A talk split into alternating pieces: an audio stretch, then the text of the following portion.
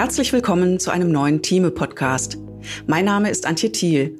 Ich bin freie Medizinjournalistin und begleite Sie heute durch eine weitere Folge dieser Podcast-Reihe zum Thema Wundbehandlung. Sie wird von der Firma Urgo Medical unterstützt. In dieser Folge geht es um Digitalisierung. Die Corona-Pandemie hat die Digitalisierung in vielen Bereichen der Gesellschaft beschleunigt. Dazu zählt auch das Gesundheitswesen. Doch sogar ganz ohne Pandemie birgt die Digitalisierung großes Potenzial für eine bessere Gesundheitsversorgung, auch auf dem Gebiet der Wundbehandlung. Wir wollen heute kurz über allgemeine Entwicklungen bei der Digitalisierung des Gesundheitswesens sprechen und uns dann digitalen Tools speziell für die Wundbehandlung widmen, was ihren Nutzen ausmacht, aber auch an welchen Stellen es bislang hakt und welche Verbesserungen sich Behandlungsteams hier wünschen. Mein Gesprächspartner ist zum einen Herr Prof. Dr. David Matusiewicz. Er lehrt und forscht zum Thema Medizinmanagement an der FOM Hochschule in Essen. Als Dekan verantwortet er den Hochschulbereich Gesundheit und Soziales und leitet als Direktor des Forschungsinstituts für Gesundheit und Soziales IFGS. Daneben unterstützt Professor Matusiewicz technologiegetriebene Startups im Gesundheitswesen und berät Unternehmen, die sich mit der digitalen Transformation des Gesundheitswesens beschäftigen. Herzlich willkommen, Herr Professor Matusiewicz. Guten Tag, freue mich sehr dabei zu sein. Mein zweiter Gast ist Frau Jenny Burgstedt. Sie ist examinierte Altenpflegerin und Wundexpertin nach ICW. Sie absolviert zurzeit eine Weiterbildung zur Praxisanleiterin und Pflegedienstleitung. Frau Burgstedt arbeitet als stellvertretende Pflegedienstleitung im Haus Empathika, einer Pflegeeinrichtung der WH Care Ostlos GmbH.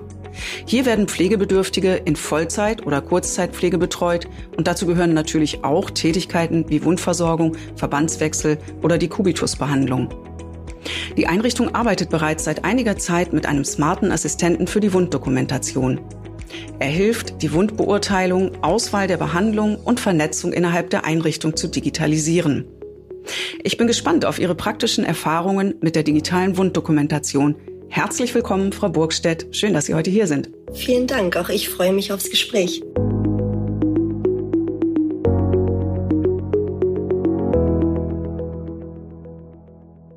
Doch bevor wir uns der Praxis widmen, fangen wir erst einmal etwas allgemeiner an und blicken zurück auf gut zwei Jahre Pandemie.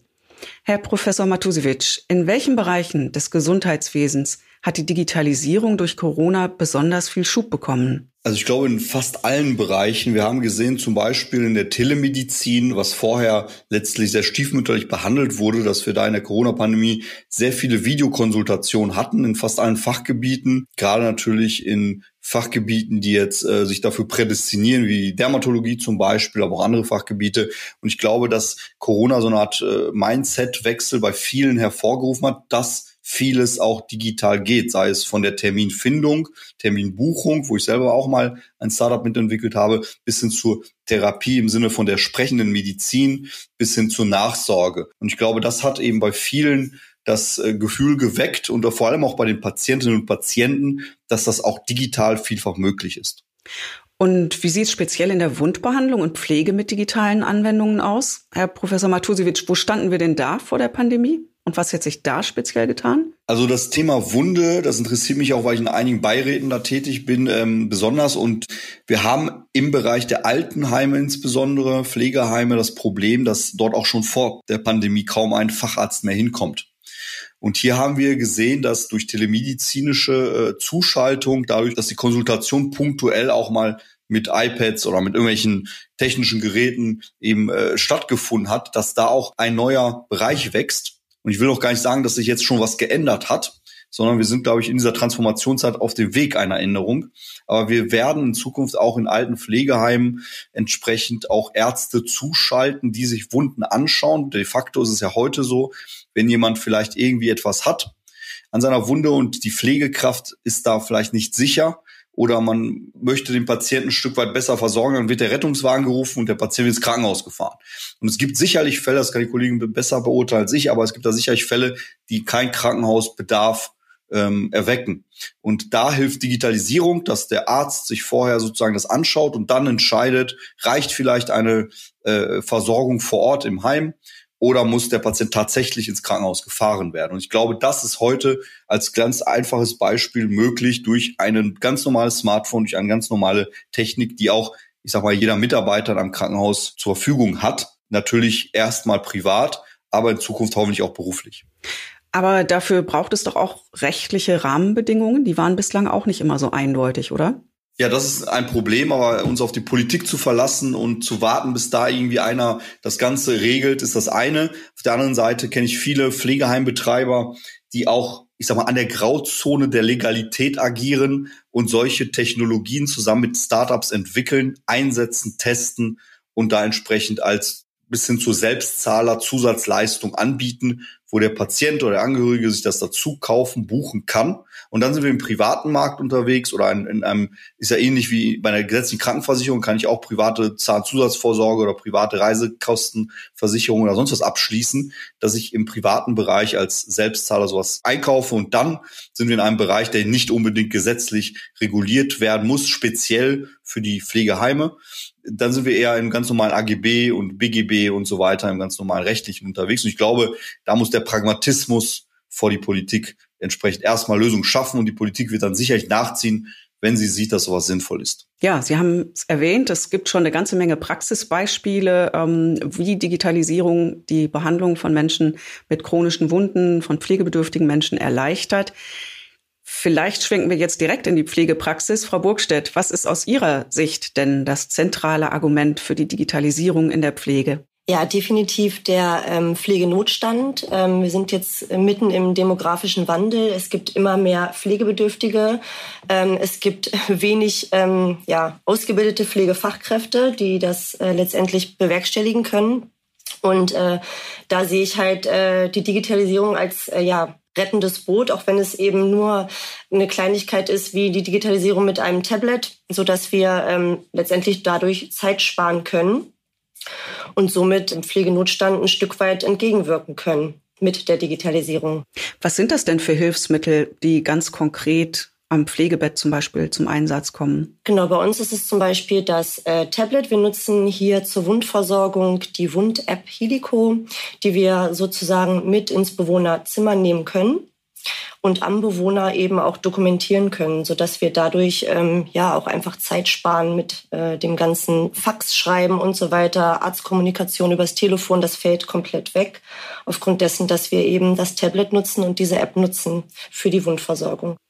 Und wie muss ich mir das konkret vorstellen? Was machen Sie mit dem Tablet am Patienten? Ähm, also wir nehmen das Tablet letztendlich in der Wundvisite mit. Ähm, wir können mit dem Tablet ein Wundfoto machen und können in dem äh, Zuge auch die Wunde dokumentieren. Das heißt, wir können die Größe bestimmen, wir können die Wundbeschaffenheit bestimmen, wir können aber auch zeitgleich in einem Chat, der ähm, der Chat ist eben mit in der App integriert, äh, mit den Hausärzten des entsprechenden Bewohners und dem Wundmanager extern den anderen Pflegefachkräften aus dem Haus kommunizieren. Das heißt, wenn ich also mit dem Tablet ähm, im Bewohnerzimmer bin und merke, okay, ich bin mir jetzt nicht sicher, brauche ich hier vielleicht anderes Wundmaterial, dann kann ich das gleich in der App kommunizieren, denn der Hausarzt sowie der externe Wundmanager hat sofort denselben Einblick, sobald ich das dokumentiert habe. Und das ist, ähm, ja, das ist natürlich klasse. Und wie kommt das bei den ähm, den Pflegebedürftigen selbst und auch deren Angehörigen an. Man hört ja immer so, ja, die Digitalkompetenz bei Senioren,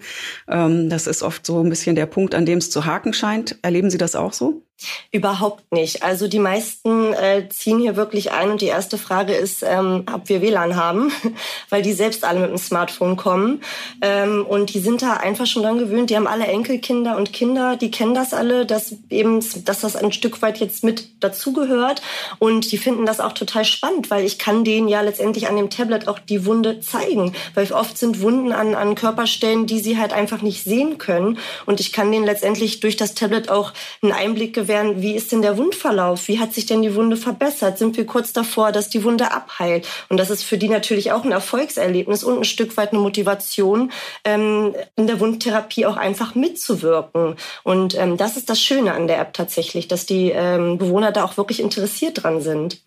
Das klingt wirklich toll. Herr Professor Matusiewicz, was meinen Sie? Wenn man Frau Burgstedt aus der Praxis erzählen hört, dann wundert man sich eigentlich, dass diese ganzen Prozesse nicht schon viel früher digitalisiert wurden.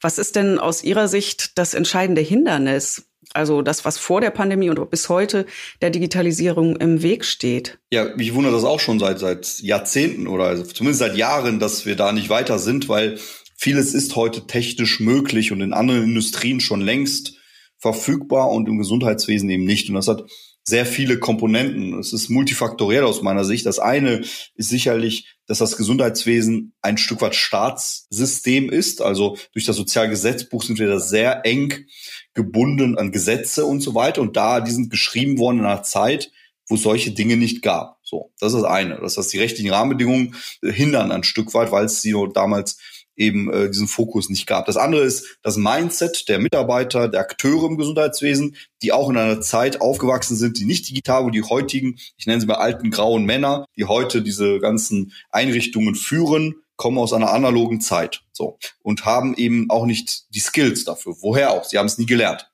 Und von daher haben wir da die Problematik, dass wir auf der einen Seite das Know-how nicht haben, auf der einen Seite die rechtlichen Rahmenbedingungen nicht haben, auf der anderen Seite finanzielle Engpässe auch da haben äh, auch ein wichtiger Punkt, dass äh, da eben in einem Non-Profit-Körperschaftsbereich natürlich andere Gelder fließen. Und das Thema immer war Gesundheit. Wir sind ja gut versichert über GKV, PKV etc. Und dann braucht es auch keine Selbstzahler, was aus meiner Sicht auch ein Trugschluss ist, weil viele bereit sind auch selbst, weiß nicht, ich glaube mal im Pflegeheim wäre man bereit, fünf Euro mehr zu bezahlen im Monat, wenn man dann schnelles WLAN hätte. Im Krankenhaus genauso, wenn ich da liege und so weiter. Und das sind eben so Dinge, wo ich aus dem Markt kommen, sage, wir müssen da einfach Lösungen schaffen, selbst wenn sie eben querfinanziert sind oder selbstfinanziert sind. Auf jeden Fall gibt es multifaktorielle Gründe dafür, was uns nicht aufhalten soll, dass es jetzt aus meiner Sicht exponentiell vorangeht, obwohl wir einen Gesundheitsminister haben, der neben Corona wenige Baustellen sieht.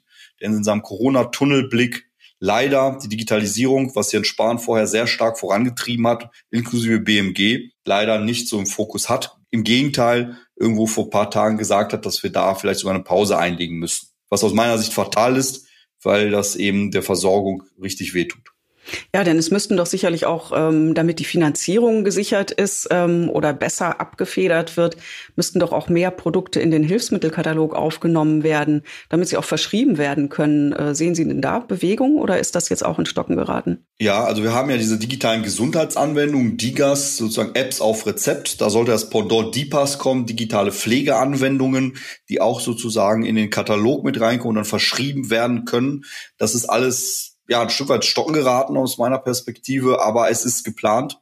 Und ich hoffe, dass wir da einfach vorankommen, dass das in die ganz normale Regelversorgung, weil darüber sprechen wir ja, weil es gibt Modellprojekte und so weiter, das ist alles schon gut, aber wir brauchen die Regelversorgung. Also jedes Heim, jede, jede Arztpraxis, jedes Krankenhaus sollte dann solche digitalen Tools nutzen. Ähm, nichtsdestotrotz, auch da wieder glaube ich, dass wir hatten mal an der Uniklinik Essen äh, so, ein, so ein bisschen das versucht zu kartografieren, weil wir den Studiengang Pflege und Digitalisierung dort eingeführt haben. 30 Prozent der Zeit im Pflegeheim oder auf der Station ist Dokumentation, 30 Prozent sind pflegenahe Prozesse, Hohlbringedienste und 30 Prozent eigentliche Pflege. Und wenn wir die 30 Prozent Bürokratie und 30 Prozent pflegenahen Prozesse schon mal runterfahren würden durch Technik, da ist keiner böse drum, da spart das Krankenhaus auch Zeit für die eigentliche Pflege. Und das kann man, glaube ich, aus den aktuellen Budgets etc wahrscheinlich irgendwie noch mitfinanzieren über Software etc.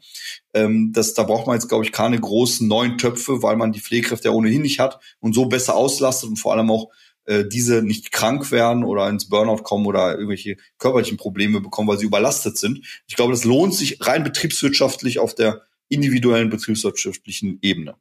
Ja, die Zahlen, die Sie da eben genannt haben, ähm, gibt es da vielleicht schon sogar wissenschaftliche Belege, wie sich durch digitale Wunddokumentation und ähnliche ähm, Anwendungen genau diese Zeitersparnis realisieren lässt? Also mir nicht bekannt, weil wir, wie gesagt, in diesen Transformationsprozessen, diese 30, 30, 30, äh, das ist aber eine Zahl, die ich immer wieder auf Kongressen mit Pflegeexperten und Einrichtungsleiter diskutiere. Ich sage mal, das ist gelebte Praxis, Evidenz aus der Praxis, die nicht wissenschaftlich jetzt belegt ist, aber mit sehr großer Wahrscheinlichkeit in ähnlicher Verteilung ähm, vorliegt. Und die ganzen Studien zu, was, was die Kollegin gerade meinte, ähm, zu zum Beispiel Wundversorgung äh, äh, digital und ich mache ein Foto von einer Wunde und schaue mir ein paar Wochen mit einem anderen Foto an, hat sie sich verbessert oder bestfalls automatisiert. Ähm, das wird alles auch schon gemacht, aber auch da, Sie wissen ja, beim Team Verlag so eine Studie, muss ich jetzt mal machen, die dauert paar Monate oder Jahre, dann muss ich sie zusammenschreiben, dann dauert das auch noch mal ein Jährchen, dann muss ich sie eingeben in eines ihrer Journals, die, dann kommt ein Gutachtenprozess, das dauert auch noch mal ein Jahr und dann noch mal ein Jahr, bis das gedruckt ist. Und diese paar Jahre, die haben wir noch nicht geschafft, weil das alles zu neu ist. Das wird erst kommen, aber das soll uns nicht abhalten, trotzdem voranzugehen. Ja, prima. Wir müssen also noch ein bisschen auf die wissenschaftliche Evidenz warten, aber in der Praxis hat sich ja längst gezeigt, dass es wirkt, äh, dass es Zeit spart und ähm, dass es auch bei den Betroffenen gut ankommt. Frau Burgstedt, ähm, Sie haben doch sicherlich einen guten Überblick über die verschiedenen digitalen Anwendungen, die es da speziell in der Wundbehandlung gibt. Wie entwickelt sich dieser Markt? Was sind die am meisten verbreiteten Systeme? Also wir nutzen Helico. Helico ist auf jeden Fall eins. Es gibt von Draco eine Wund-App, es gibt eine Imito-Wund-App, es gibt äh, das Wunddesk. Ähm, also es wird immer mehr, ähm, was ich auch spannend fand. Ich saß ja nun ähm, in meiner äh, Wundexperten-Fortbildung und als ich das vorgestellt habe, diese App ähm, auch aus dem klinischen Bereich, die Fachkräfte, die fanden das alle total spannend. Die haben sich das alle aufgeschrieben und die wollten da alle mehr drüber wissen. Also das Interesse der Pflegekräfte ist definitiv da. Sie haben gerade angesprochen, Sie nutzen das System Helico von Urgo. Was haben Sie persönlich für Erfahrungen mit dieser App gemacht und was zeichnet sie gegenüber anderen Lösungen aus? Ja, es ist halt letztendlich ähm, ja ein Assistent für die Wunddokumentation. Die kann man sich kostenlos im App Store oder im äh, Android Store runterladen. Das Feature, was mich eben bei Helico wirklich begeistert, ist einfach diese Teamkommunikation, dass man eben im Austausch ist in diesem interdisziplinären Team. Ähm, das ist das, wo ich wirklich sage, das finde ich wirklich super und das hat sich bis jetzt auch echt bewährt. Fotos können direkt in der App gemacht werden ähm, ja, du hast in der App letztendlich gleich einen Anamnesebogen, den du einmalig ausfüllen kannst. Ähm, du hast alle Wundmaterialien äh, von jedem Markthersteller, ähm, die man, also nicht nur eben Helico läuft ja bei Ugo, wirklich von, von, von Hartmann über Smith und Nephew. Ähm, und was ich besonders gut finde in der App ist, dass du da halt auch einfach ein E-Learning noch mit dabei hast. Das heißt, wenn ich jetzt zum Beispiel einen Decubitus anlege und ich habe da klickt der jetzt nicht an, äh, dass ich ein Wechseldrucksystem habe, dann zeigt er mir gleich die Wichtigkeit auf. Ähm, und kann das nochmal nachlesen. Also er schickt mir dann gleich sozusagen eine Nachricht, hey, denk dran, das ist wichtig, die Kausaltherapie. Und dann kann man sich da auch nochmal belesen. Und das sind zwei bis drei Minuten Texte. Ne? Das ist echt super. Und ähm, wir haben viele tunesische Fachkräfte auch hier, die die Anerkennung hier gemacht haben. Auch für die ist das einfach nochmal spannend, ähm, da nochmal in dieses E-Learning zu gehen. Ja, ich glaube, da wird schon ziemlich deutlich, dass die digitalen Tools in der Wundbehandlung ja, auf dem besten Weg zum Best Practice sind oder nicht längst sind. Ähm, wir sind leider, obwohl wir sicherlich noch ganz lange über das Thema sprechen könnten, schon fast am Ende unserer heutigen Podcast-Folge angekommen. Ich würde Sie gern zum Abschluss alle beide bitten, uns noch ein paar zentrale Gedanken und praktische Tipps für den Alltag mit auf den Weg zu geben. Was sind Ihre wichtigsten Botschaften in Sachen Digitalisierung? Wollen Sie vielleicht anfangen, Frau Burgstedt? Ja, also ähm, es ist einfach, es erleichtert die interdisziplinäre Zusammenarbeit mit Hausärzten und Wundmanagern. Ähm, ich kann es jedem oder jeder Einrichtung, jedem ambulanten Pflegedienst wirklich nur ans Herz legen, das zu nutzen. Es spart Zeit, ähm, es motiviert Mitarbeiter und wir vom Haus Sympathiker sind wirklich begeistert davon. Super.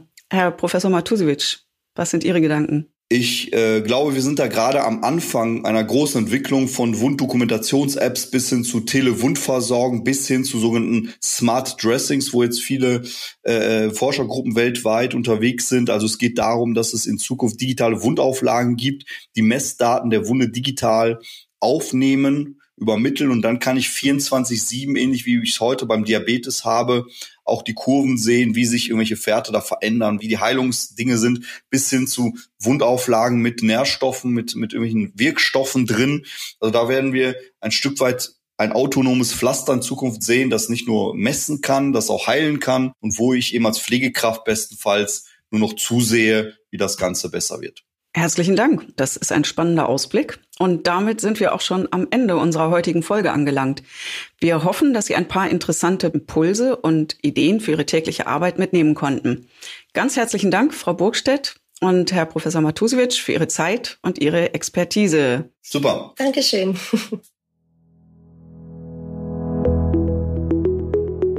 Liebe Hörerinnen und Hörer, mehr Informationen über die digitale Wunddokumentation mit der Helico-App finden Sie auf der Website www.helico.de. Das buchstabiert sich H-E-A-L-I-C-O urgo.de. Auf urgo.de finden Sie natürlich noch viele weitere Informationen und Angebote zur Weiterbildung rund um das Thema Wundbehandlung. Unsere Urgo-Podcast-Reihe zum Thema Wundbehandlung ist nun fürs Erste abgeschlossen. Alle bisher erschienenen Folgen mit Best-Practice-Beispielen aus verschiedenen Bereichen der Wundbehandlung finden Sie unter time.de oder urgo.de. Hören Sie doch gern noch mal rein. Mein Name ist Antje Thiel und ich freue mich, dass Sie dabei waren.